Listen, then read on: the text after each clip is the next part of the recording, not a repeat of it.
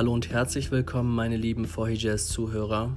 Es ist 22.30 Uhr und spät am Abend. Vielleicht bist du gerade im Bett und willst einschlafen und hast aber noch ein bisschen Langeweile oder willst dir vielleicht noch einen Podcast reinziehen. Vielleicht willst du eine entspannte Stimme hören. Ich weiß es nicht. Aber ich möchte heute über ein sehr interessantes Thema sprechen und vielleicht, wenn du morgen aufwachst, hast du neue Erkenntnisse zu diesem Thema. Ich beschäftige mich nämlich mit dem Thema Informationsdiät. In der heutigen Zeit, wo Social Media so groß geschrieben wird, wo Werbung so groß geschrieben wird, wo Hören sagen so groß geschrieben wird, dachte ich mir, hey, Menschen machen so viel Fitness und Co, um ihre Körper in Form zu halten, aber was machen sie für ihr Gehirn?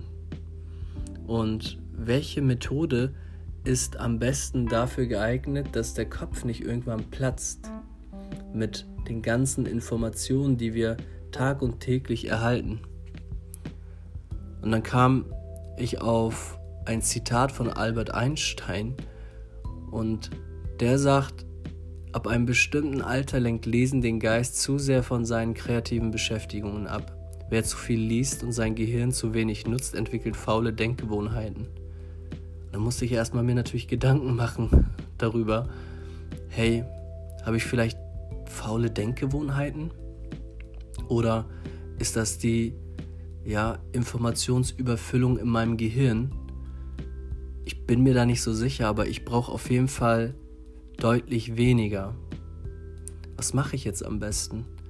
Lese ich weiterhin jetzt noch ein Buch und versuche mich dort nochmal, keine Ahnung, zu reflektieren und dann denkst du dir so, okay, dann habe ich doch wieder neue Denkmuster entwickelt, die von irgendeinem anderen stammen und habe mein Gehirn gar nicht dabei genutzt. Nichtsdestotrotz vergleiche ich das so mit so einem halbvollen Glas mit Wasser gefüllt und dann lesen wir weiterhin Bücher, lesen weiterhin Nachrichten, Content auf Instagram, hören uns permanent Podcasts an, um uns irgendwie weiterzubilden und wollen immer mehr und immer mehr und beachten vielleicht gar nicht dabei, dass das Wasser im Glas schon ja überfüllt ist. Das war so der erste Punkt, wo ich mir echt darüber Gedanken gemacht habe, sollte ich vielleicht einige Sachen mal minimieren. Und tatsächlich habe ich damit angefangen. Ähm, ich bin so ein, so ein regelrechter Twitter-Nutzer. Normalerweise, wenn ich morgens aufstehe, dann, dann schaue ich erstmal auf Twitter, was, was da so abgeht auf der Welt.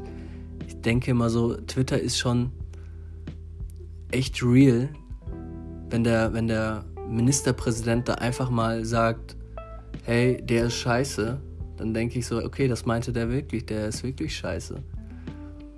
Nichtsdestotrotz, diese ganzen Informationen, die mich ja auf einer Weise beeinflussen, aber auch irgendwie auch nicht, sind in meinen Gedanken permanent und ich habe immer wieder mehr, ja, mehr Wissen im Kopf, mehr Informationen im Kopf, die ich erstmal verarbeiten muss.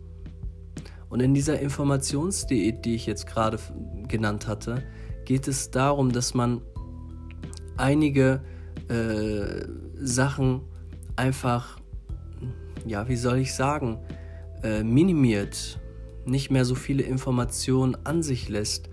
Und da fängt es doch schon ganz mit ganz einfachen Sachen an. Du sprichst mit deinem Freund oder mit deiner Freundin, mit deiner Frau oder mit deinem Mann äh, über XY. Ey, wen interessiert's, was der und die gemacht hat?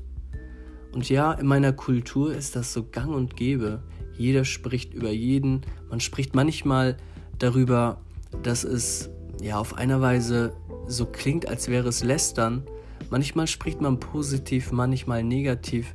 Aber kann ich nicht das einfach irgendwie ja, anders aufbauen oder mich dabei entwickeln äh, oder trainieren, dass ich weniger Informationen bekomme.